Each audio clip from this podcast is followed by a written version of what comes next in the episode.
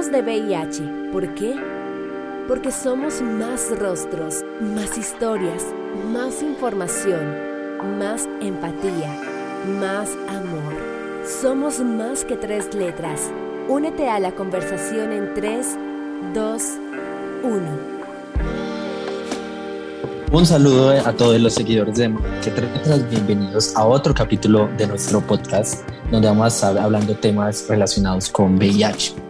Hace poco tuvimos un muy especial a nuestro grupo de apoyo, que eh, Teodoro Pérez, un nutricionista súper estudiado en temas de nutrición deportiva y VIH y quisimos extender como todo su conocimiento a este podcast para que podamos responder a algunas preguntas que muchas personas tienen respecto a la alimentación y al vivir con VIH, ¿cierto? Porque hay mitos, hay desinformación, hay información desactualizada, entonces muchas veces reciben eh, tips o datos o consejos que no necesariamente van con la realidad. Entonces, estoy aquí con María Laura Hidárraga, que ella es nuestra nueva compañera del podcast para que la conozcan también. La pueden llamar como Milo. Milo, ¿por qué no te presentas? Eh, bueno, Miguel, pues para mí es un placer estar en este, en este episodio de este podcast de Más que Tres Letras. Eh, también es un gusto, digamos, conocer todo este proceso que viene manejando Miguel y Camilo en este evento y, digamos, en este caso, pues del podcast que, se visibiliza mucho más la situación de las personas que viven con VIH. Gracias por invitarme. Yo soy comunicadora social y me encanta estar aquí. Bueno, entonces antes de, que puedan escuchar a nuestro invitado, les voy a hacer un resumen de esa hoja de vida tan impresionante que tiene él. Él es Teodoro Pérez Gardel, con residencia asistencial en medicina interna, formación en nutrición clínica, nutricionista deportivo y doctorante en ciencias biomédicas de la Universidad del Rosario. Perdón. Línea de investigación de microbiota y composición corporal. Además, atiende consulta particular en Bogotá y en Medellín. O sea, mejor dicho, no podríamos tener a nadie mejor. Entonces, Teo, hola, ¿cómo estás? Muchas gracias por venir con nosotros. No, para mí es un placer aceptar la invitación. Hola Miguel, hola Mari, ¿cómo están? Eh, muchísimas gracias por, por tenerme acá presente. Para mí es un placer y para mí es un honor trabajar con ustedes porque realmente es un tema frecuente en mi consulta diaria eh, estos temas de desinformación que lo que hacen es fomentar la estigmatización con el tema y la idea es que siempre tengamos la oportunidad de tener una información veraz que pueda contribuir a, estas personas que conviven con VIH y darle un mayor apoyo en, en, digamos, en esta condición que muchas veces hay mucha información que lo que generan es más miedos y mitos. Y de pronto en tu consulta, ¿cuáles, ¿cuáles han sido como los mitos más comunes que, que se han presentado? Bueno, eh, una de las cosas que siempre me gusta hablar en el tema es que lamentablemente, pese a años de investigación desde mediados de 1980 con respecto al VIH y en nutrición, todavía se siguen fomentando muchos, eh, muchas paulas en relación al VIH y composición corporal. Y eh, frecuentemente, pues en la consulta lo que más recibo siempre es información sobre que no pueden tener ganancia muscular o que no pueden usar suplementos o que la alimentación tiene particularidades que ciertamente, pues hay unos preceptos que hay que tener en cuenta, pero eh, nos estamos alejando de la realidad en que ya una persona eh, que convive con VIH, que es indetectable intransmisible, realmente tiene un estilo de vida completamente normal. Eh, y que no tiene nada que ver con, con, afectar su composición corporal. Estos son mitos que vienen desde hace mucho tiempo, eh, cuando vino el auge de la pandemia del SIDA. Pero hoy por hoy ya sabemos que cada vez es menos la población que vive con SIDA y que realmente la composición corporal y la nutrición pues tiene unas pautas importantes que son como para cualquier persona, independientemente que conviva con VIH o no. A mí me gustaría de pronto escuchar de Milo, ella que es una mujer, pues bueno, que no vive VIH, eh, ¿Qué conceptos, digamos, crees tú o tienes tú en general eh, en cuanto a las necesidades de una persona que vive con VIH y su alimentación? ¿Qué has escuchado? Bueno, Miguel, pues primero decir que yo muy ignorante también en el tema, así que espero que de pronto mis preguntas no vayan a, a, poder de pronto a causar susceptibilidades o cosas. Creo que es interesante que también desde alguien que no tiene tanto conocimiento en el tema se puede presentar preguntas que que todos, así conozcamos mucho, podamos habernos hecho. Pues yo siempre he pensado que, por ejemplo, las personas que conviven con VIH son personas que son débiles, digamos, se, se cansan pronto, eh, que quizás son débiles en cuanto a, eh, pues son propensos, por ejemplo, a sufrir enfermedades. Entonces, siempre he pensado que las personas que, que, que de pronto tienen esta condición sencillamente no van a irse tanto, por ejemplo, en un gimnasio o, de alguna manera también su metabolismo va a ser diferente y bueno, esa sería como, como lo que he podido alguna vez preguntarme. ¿Y tú qué piensas de eso? Sí, María Laura tiene toda la... Em, porque digamos que, como, como mencioné al principio, a mediados de 1980, cuando surge la pandemia de VIH-Sida, eh, una de las, de las primeras consecuencias que veíamos eran personas que tenían un deterioro bastante significativo del sistema inmunológico y el SIDA se caracteriza básicamente por tener un deterioro franco de la respuesta inmunológica y con un estado catabólico importante. Cuando me refiero a catabólico, es un estado de degradación y son personas que estaban desarrollando una eh, un consumo de su, de su masa muscular masiva, presentaban lo que se llama caquexia o síndrome de desgaste orgánico, que, es una condición donde el paciente pierde toda la masa muscular, ralentiza su metabolismo, empieza a tener deterioro de su funcionalidad y evidentemente cuando tiene esta disminución de la masa muscular, pues se puede considerar un paciente débil que además tenía una propensión a infección importante. Sin embargo, con el advenimiento de la terapia antirretroviral, cada vez esto se aleja de la realidad porque una persona que ya tiene un tratamiento eh, antirretroviral efectivo eh, puede desarrollar un número y un conteo de células CD4 y de, carga viral indetectable que va a hacer que este paciente tenga una respuesta inmunológica completamente normal y una funcionalidad muscular completamente normal. Pero eh, digamos que siempre hemos tenido ese concepto. Yo tengo que reconocer que desde mi carrera a mí se me enseñó en SIDA porque en mi ámbito hospitalario, tanto cuando me formé tanto en la carrera de pregrado de medicina, como en la residencia de medicina interna, como en el ámbito de nutrición clínica, pues yo veía a pacientes críticos, pacientes con síndrome de desgaste orgánico, pacientes que venían hospitalizados por coinfecciones de VIH, con tuberculosis, deterioro franco de la respuesta inmunológica y metabólica.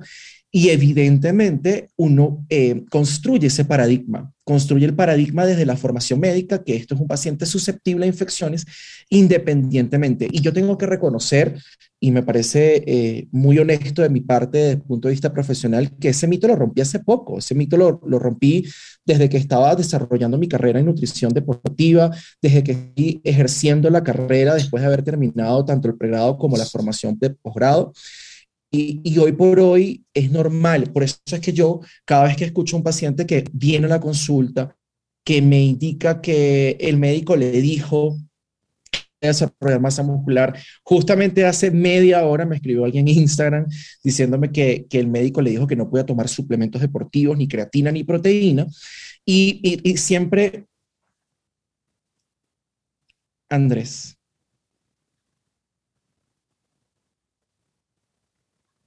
perdón. Y siempre, em, cuando estos pacientes vienen a y me indican que tienen esas contraindicaciones de su médico tratante, mi primera conducta no es eh, eh, difundir o contradecir la opinión del médico tratante, sino decirle, hey, tranquilo, es normal que estos mitos ocurran.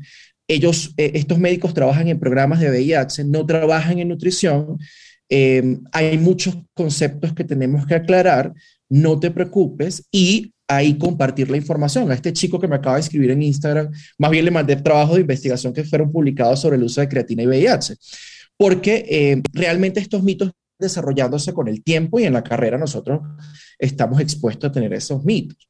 Entonces, eh, es normal la postura que tiene María Laura o la creencia que tiene, porque es lo que ha venido desarrollando eh, el concepto del VIH-Sida.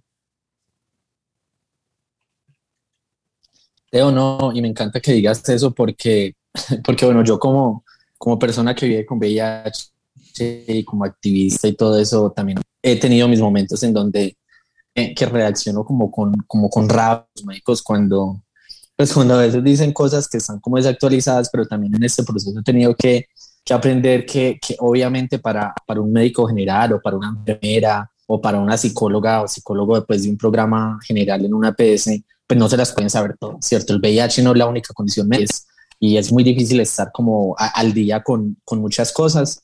pero definitivamente sí tenemos que entrar. Bueno, entonces de pronto si ellos no pueden dar la información actualizada, para eso estamos nosotros aquí en Más que Tres Letras o para eso estás tú como, como nutricionista, para permitirles actualizar esta información, ¿cierto? Entonces yo creo que hay como tres temáticas eh, principales en torno al VIH, creo yo que es como las preguntas más, más normales. Una es como cómo nos debemos alimentar para, para estar bien, para estar saludables, ¿cierto? Para tener un buen sistema inmunológico.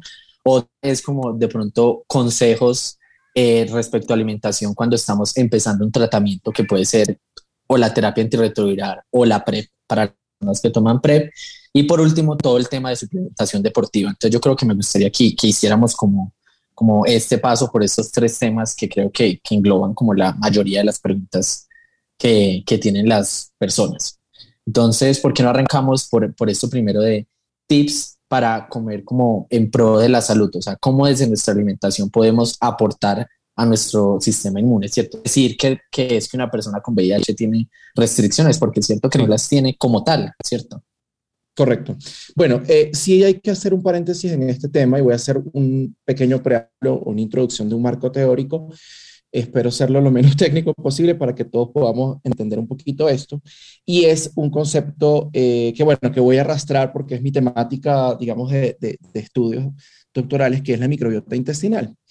La microbiota intestinal es un conjunto de bacterias, parásitos y virus que viven en nuestro entorno intestinal y que se relacionan con el epitelio. El epitelio intestinal es una barrera de células que están configuradas a lo largo del intestino y que tienen una interacción tanto con los, micronutrientes, con los nutrientes y eh, con nuestro sistema inmunológico. ¿Qué ocurre? En patologías inflamatorias, esto me refiero desde la obesidad hasta em, enfermedades metabólicas y donde vamos a incluir los procesos infecciosos como la infección crónica por VIH, incluyendo que la infección crónica por VIH también presupone una alteración de esta microbiota. Eh, esa alteración de la configuración de bacterias del sistema inmunológico va a generar un proceso que se llama disbiosis intestinal. La disbiosis intestinal es que estas bacterias pueden crecer de manera anómala y se van a desarrollar de manera patológica con este epitelio intestinal. Esto va a fomentar que el epitelio tenga una interacción un poco más eh, negativa con los micronutrientes y con la ingesta de nuestros alimentos. Por lo cual, en cualquier proceso infeccioso inflamatorio, incluyendo el VIH, la regulación de esta microbiota intestinal forma parte del manejo nutricional. ¿Cómo podemos mejorar la microbiota intestinal?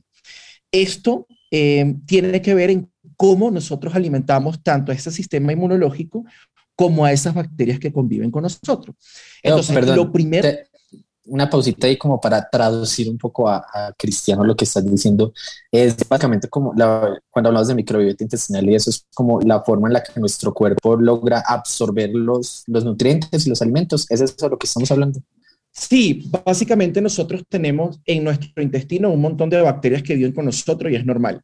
Y cuando existe la infección por VIH o cualquier otra condición eh, que genere como inflamación en el cuerpo infeccioso, va a ocurrir una irregularidad en esa población de bacterias y va a generar que el intestino no absorba de manera efectiva todos los nutrientes. Entonces, manejar la nutrición del VIH tiene que ver con mejorar esa interacción entre las bacterias que conviven con nosotros y la absorción de los nutrientes que están en ese epitelio intestinal. ¿Y cómo lo hacemos?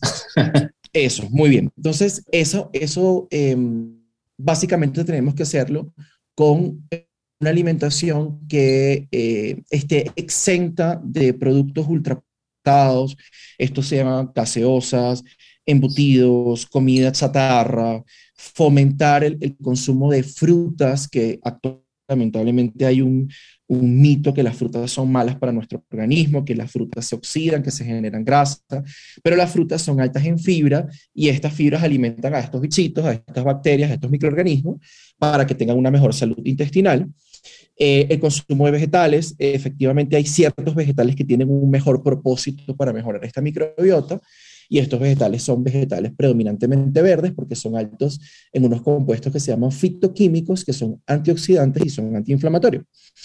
Eh, el consumo adecuado de agua, de proteínas eh, limpias, eh, proteínas que son eh, carnes limpias, carnes que no sean procesadas, como pollo, como pescados, que son altos también en otros componentes como ácido fólico y hierro. Entonces, para resumir ponerlo en práctica y ya quitando este marco teórico, lo primero que tenemos que hacer para mejorar nuestra alimentación, si hay una infección por VIH, bien sea de reciente diagnóstico crónico, es comer lo más saludable posible en relación a eh, alimentos que no sean procesados, alimentos que no sean chatarra, evitar gaseosa, consumir vegetales, consumir frutas, que cuando traducimos esto a la realidad es el mismo consejo que le damos a cualquier otra persona, independientemente de que conviva o que no conviva con VIH. Lo que sucede es ser muy enfático en este tema porque aquella persona que tenga una infección crónica o tenga una condición proinflamatoria es un individuo que tiene una irregularidad en este intestino y en esta población de bacterias por lo cual em, no hay que creer en falsas promesas de hacer detox, ni hacer purgas, ni colocar laxantes, ni necesitar una dieta en particular, sino ser lo más cuidadoso en la elección de nuestros alimentos. Entonces, evidentemente, una alimentación balanceada es crítica para mejorar la salud intestinal y para poder fomentar una regularidad de esta microbiota intestinal, que además tiene que ver con la subpoblación de células CD4 porque estos sustratos, estos nutrientes que nosotros absorbemos en el intestino, son la materia prima para producir estas células. Y esto es clave entenderlo. Es decir, cuando nosotros consumimos proteínas, cuando nosotros consumimos carbohidrato, no es para solamente darnos energía para ir al gimnasio, para producir músculo. Es porque son los ladrillos y los bloques y el concreto con los que nuestro cuerpo y nuestro sistema inmunológico puede producir estas células. Es decir, las células CD4 son unas estructuras que están conformadas por proteínas, por grasas y por carbohidratos y por vitaminas que tenemos que consumir de la dieta. Entonces, básicamente, una vez tuve un paciente que, digamos que también venía como con esa predisposición de, resistencia, de cambiar sus hábitos, me decía que él no creía que la alimentación podía influir en los CD4. Y ciertamente, alimentación balanceada, con un buen consumo de micronutrientes, de macronutrientes, puede fomentar que tengamos una producción más efectiva y más saludable de células inmunológicas y te hago una pregunta. Yo también he escuchado tips como de algunos, eh, ¿cómo se llama eso? Condimentos que pueden ser como antiinflamatorios y pueden ayudar como, como a ese tema de la inflamación crónica del VIH, que es como la cúrcuma, la pimienta, el jengibre y eso. Por eso también es algo que, digamos, incluyéndolo en la preparación de nuestras comidas, puede aportar como a nuestro bienestar. Perfectamente de acuerdo. Eh, eh, muchas veces algunas personas o algunos influencers hablan de dietas basadas solamente como en calorías y macronutrientes, pero realmente los alimentos también tienen una propiedad funcional, es decir, que los alimentos por sí solos pueden tener compuestos que no aportan caloría, pero que aportan componentes antioxidantes o antiinflamatorios. Estos compuestos se llaman compuestos bioactivos, porque son químicos o son eh, colorantes que tienen algunos alimentos que tienen un efecto en particular en el sistema inmunológico o inflamatorio. ¿Cuáles son los más importantes o los que más estudios han salvado últimamente en los reportes científicos? efectivamente la cúrcuma, la curcumina tiene amplios estudios como capacidad antioxidativa en la infección por COVID, el jengibre también, la pimienta negra también, eh, la menta, que tiene un componente que se llama meverina, que también favorece la respuesta inmunológica del, sistema eh, linfático intestinal. Eh, y estos compuestos son muy positivos porque tienen efecto antioxidante. La remolacha, aunque si bien es cierto, se ha descrito en desempeño deportivo porque favorece también a la producción de para la recuperación muscular, es un potente antioxidante también y también puede favorecer a, mejorar este, ese sistema intestinal. Entonces, eh, sí existen compuestos que, a mí me parece muy bonito, siempre lo comparto en consulta, como nuestra abuela tenía la razón, porque cuando nosotros nos sentimos, nos da una manzanilla o un té de jengibre con limón y miel, em, o un té de menta, eh, y efectivamente estos compuestos tienen mucha acción antiinflamatoria y que son muy potentes en el sistema inmunológico. una persona que vive con VIH, con, pues incluso con tomarse una infusión al día de un té de cualquier pues de menta o de limoncillo o de algo, está aportando a su, a su bienestar, ¿cierto? O sea, no, no hay que buscar que productos milagro que suban las defensas, que esos que venden por allá, sino que son cosas tan sencillas como estas en realidad. Sí, y en alimentación y en nutrición todo aporta y eso es fundamental. Em, porque si yo consumo adecuada agua, tengo una salud intestinal adecuada porque tengo un buen consumo de alimentos que no son inflamatorios para mi intestino, consumo infusiones frecuentemente de manzanilla, eh, de cúrcuma, de jengibre, de limón con jengibre, eso aporta. Entonces, si bien es cierto que la infusión por sí sola no me va a mejorar el sistema inmunológico, si empiezo a sumar hábitos y a construir hábitos, van a generar un efecto sinérgico que puede favorecer positivamente mi sistema inmunológico. otra pregunta. ¿Hay algún cambio cuando hablamos de empezar el tratamiento del VIH o la PrEP en el caso de, de las personas que tienen este diagnóstico? Eh, Sí y no. Si bien es cierto que hay una alteración cuando existe la infección aguda por VIH de, esta microbiota intestinal, mientras se genere una recuperación completa del sistema inmunológico, eh, en el caso del paciente que está iniciando terapia antirretroviral, pueden haber todavía eh, algunas activaciones inmunológicas que sean erráticas, o sea, que todavía no sean completamente eh, sanas, y tenemos que mejorar el sistema intestinal para, favorecer a, este, a esta recuperación. Entonces, una vez iniciado el tratamiento antirretroviral, se supone que ya esto debería ir mejorando, pero también hay que tener en consideración que muchas veces eh, el tratamiento antirretroviral pudiese tener efectos secundarios a nivel gastrointestinal y eso es normal que ocurra, por lo cual tenemos que ser mucho más enfáticos en cuidar nuestra alimentación cuando iniciamos este tipo de terapia. En relación al PrEP, tenofovir y proxilfumarato eh, no tiene repercusión en el sistema gastrointestinal, pero los efectos adversos siempre pueden sobrevivir. Entonces hay que tener cuidado con este tipo de indicaciones.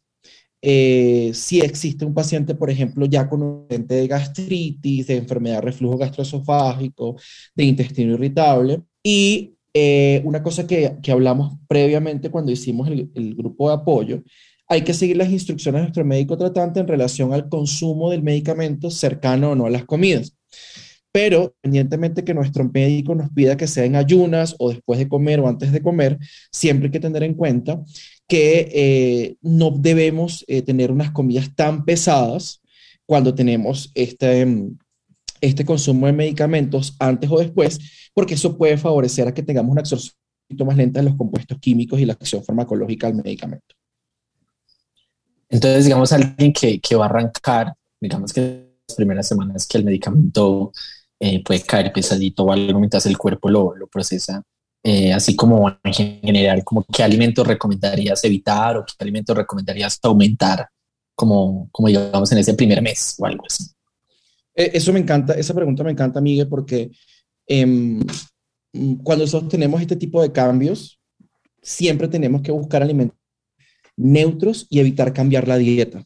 Es decir, si voy a empezar a tomar tratamiento, la idea es que durante las primeras dos semanas coma arroz blanco con pollito, caldito, huevitos con arepa o con frutica, con vegetales o con verduritas, pero evitar, por ejemplo, irme de viaje que voy a tener exposición a alimentos que tienen condimentos diferentes y empezar tratamiento, o evitar cambiar drásticamente una dieta, es decir, si voy a a iniciar un proceso para mejorar mi composición corporal. Yo, por ejemplo, siempre me aseguro que mis pacientes, si van a cambiar un tipo de dieta en particular, no tengan eh, un, un, consumo agudo, es decir, que no estén cambiando terapia antirretroviral o que estén iniciando PrEP, porque no sabemos entonces si genera un disconfort intestinal, cuál fue el problema, si el problema fue el medicamento o el, el problema fue la dieta.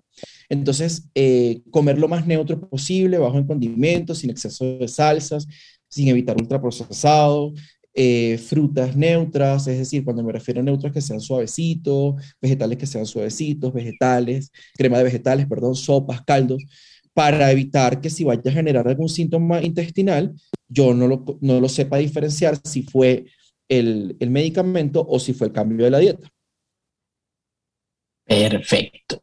Bueno, y entonces ya como para terminando, vamos con el tema que a todos les encanta, que yo sé que, que mi Lucy ha reído un montón cuando yo hago trinos al respecto, porque es la pregunta que me hacen yo creo que todos los días. Y es, Miguel, Miguel, ¿puedo tomar proteínas si tengo VIH? Miguel, ¿puedo suplementarme si tengo VIH? Teo, entonces la pregunta que sé que has respondido mil y un veces, dámosla aquí una vez más, por favor. Voy a hacer otro preámbulo rápido teórico porque es importante que lo tengamos en cuenta.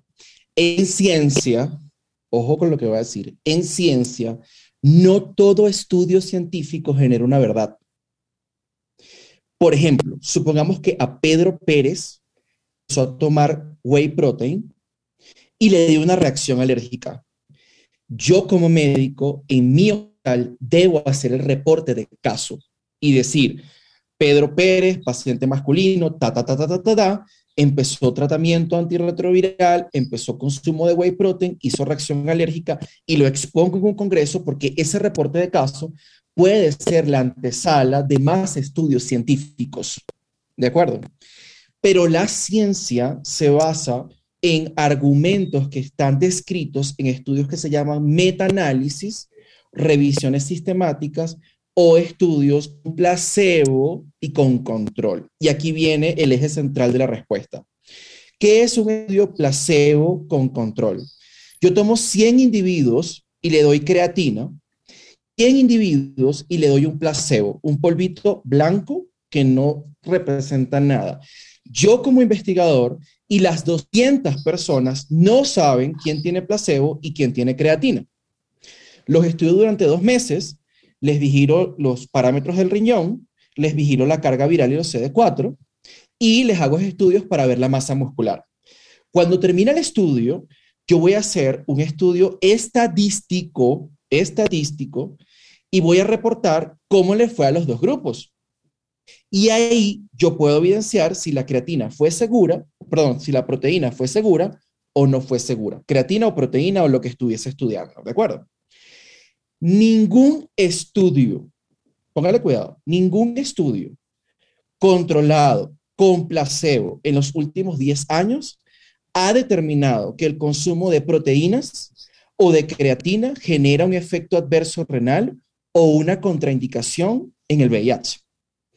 Ahora bien, cuando nosotros como médicos nos basamos en este caso, no estamos dando una veracidad del tema. Y lo que sucede es que lamentablemente muchos médicos desconocemos que existen estudios científicos que avalan la seguridad y la eficacia del consumo de proteínas o el consumo de suplementos deportivos en el VIH. Porque los usos creatina o whey protein no generan afectación del perfil de funcionamiento del riñón o del hígado. Lo que ha sucedido y se ha fomentado con el tiempo es que el tenofovir fumarato disoproxil genera elevación de la creatina. Y si tengo un paciente que tiene tres años tomando tenofovir fumarato disoproxil, la creatina, yo como médico digo, no, es que usted no puede tomar suplementos porque usted se le va joder el riñón. Y esto no tiene un fundamento científico. Tiene un fundamento en un estudio de caso que hace 20 años describieron en Pensilvania y dijeron, mira, este paciente hizo falla renal porque estaba tomando proteína, pero no porque los metaanálisis lo reporten, ni las revisiones sistemáticas, ni los estudios controlados con placebo y doble ciego. Entonces, quitando este marco teórico, porque yo sé que me extiendo mucho, la respuesta es, el, ¿la persona que vive con VIH puede tomar suplementos? Sí puede tomar suplementos. Si existe alguna contraindicación, debe ser estudiada por un especialista para determinar el funcionamiento renal. Pero las pruebas de funcionamiento renal, y aquí viene todo detalle de toda esta conversación, no son protocolares en los estudios cada seis meses del VIH. Es decir, cuando yo hago estudio semestral, yo no estoy evaluando la función del, del riñón. Evalúo transaminasas, creatinina, carga viral, CD4, serologías hepáticas, pero los estudios de funcionamiento renal no se determinan con las pruebas o con el screening o el cribado básico que se hace cada seis meses en los programas de VIH en Colombia. ¿Ok?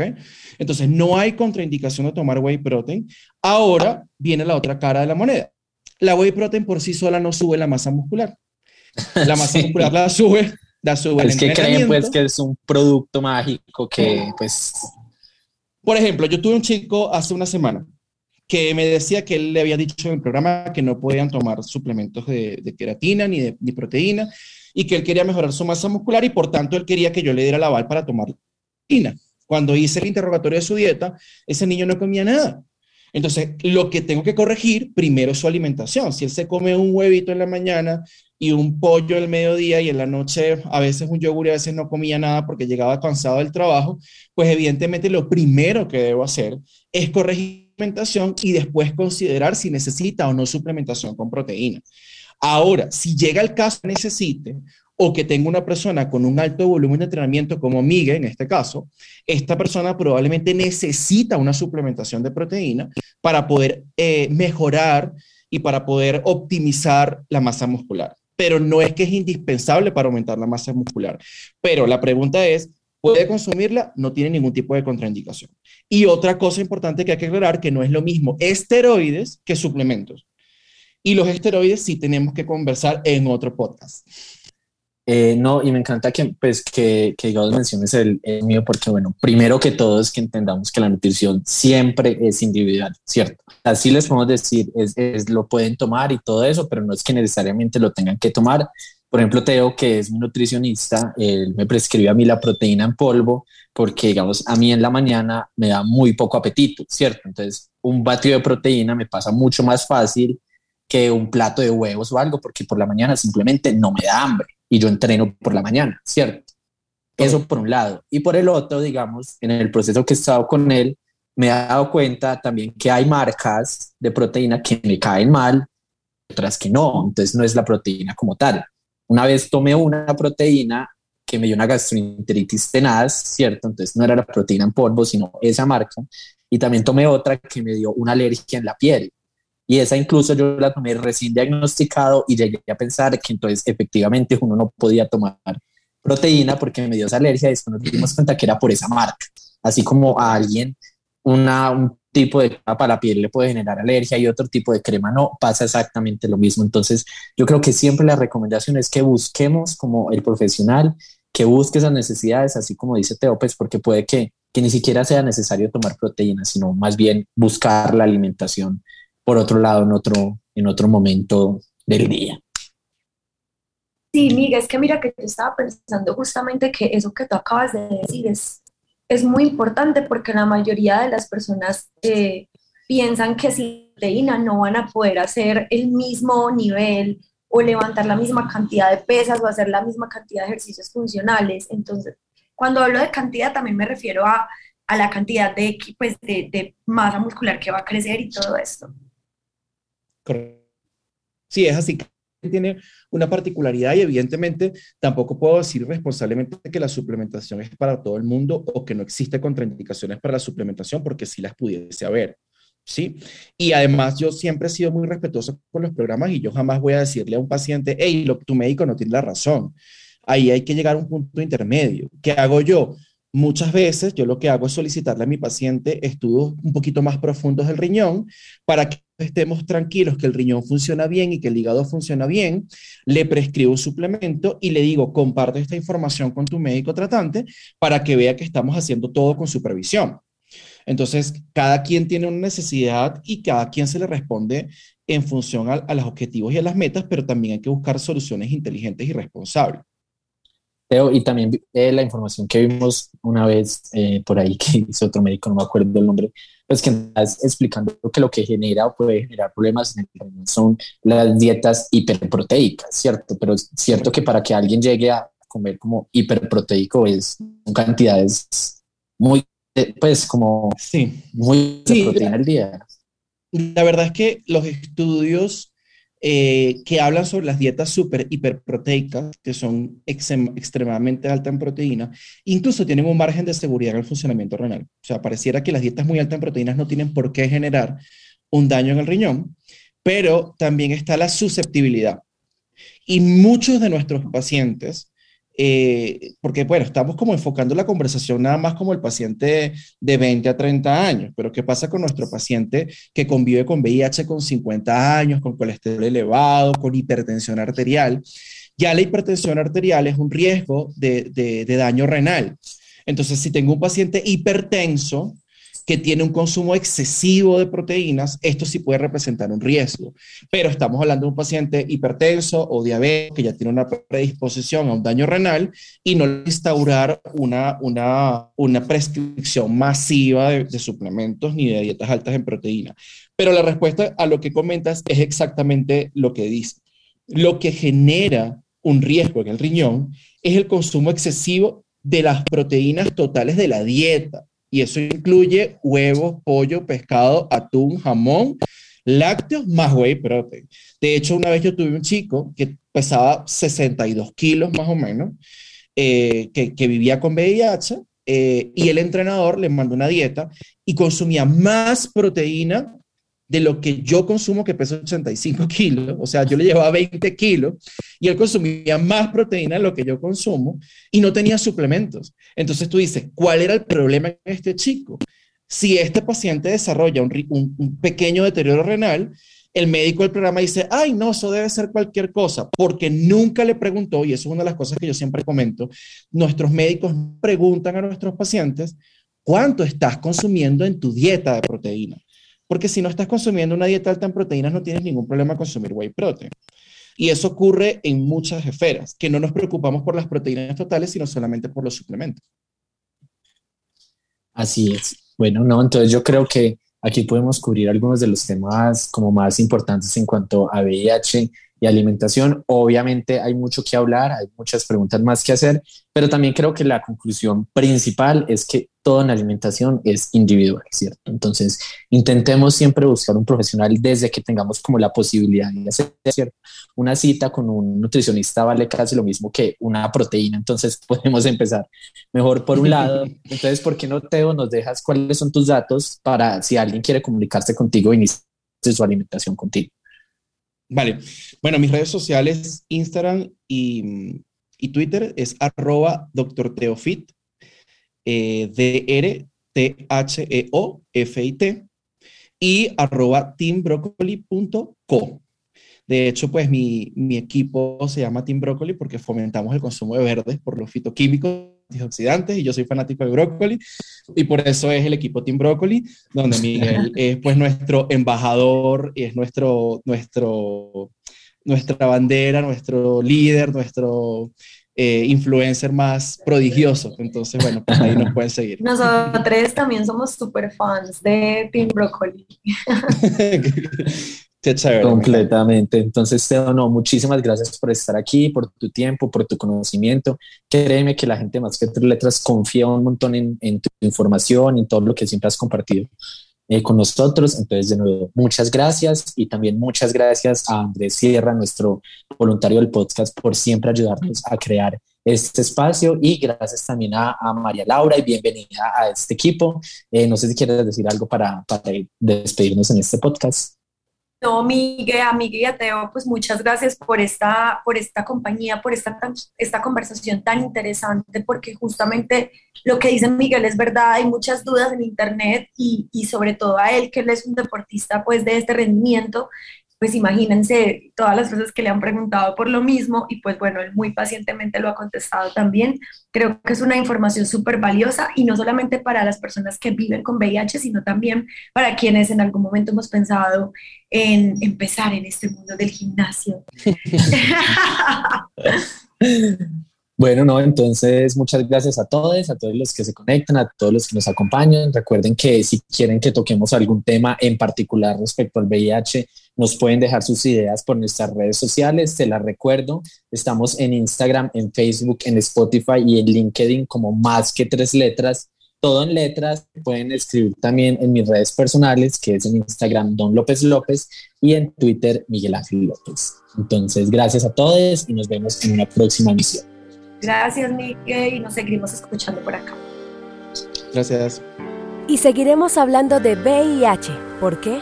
Porque tenemos personas como tú que están dispuestas a escuchar, a tener esta conversación. Gracias por conectarse y les esperamos en un nuevo programa. Nosotros, tú y todes somos más que tres letras.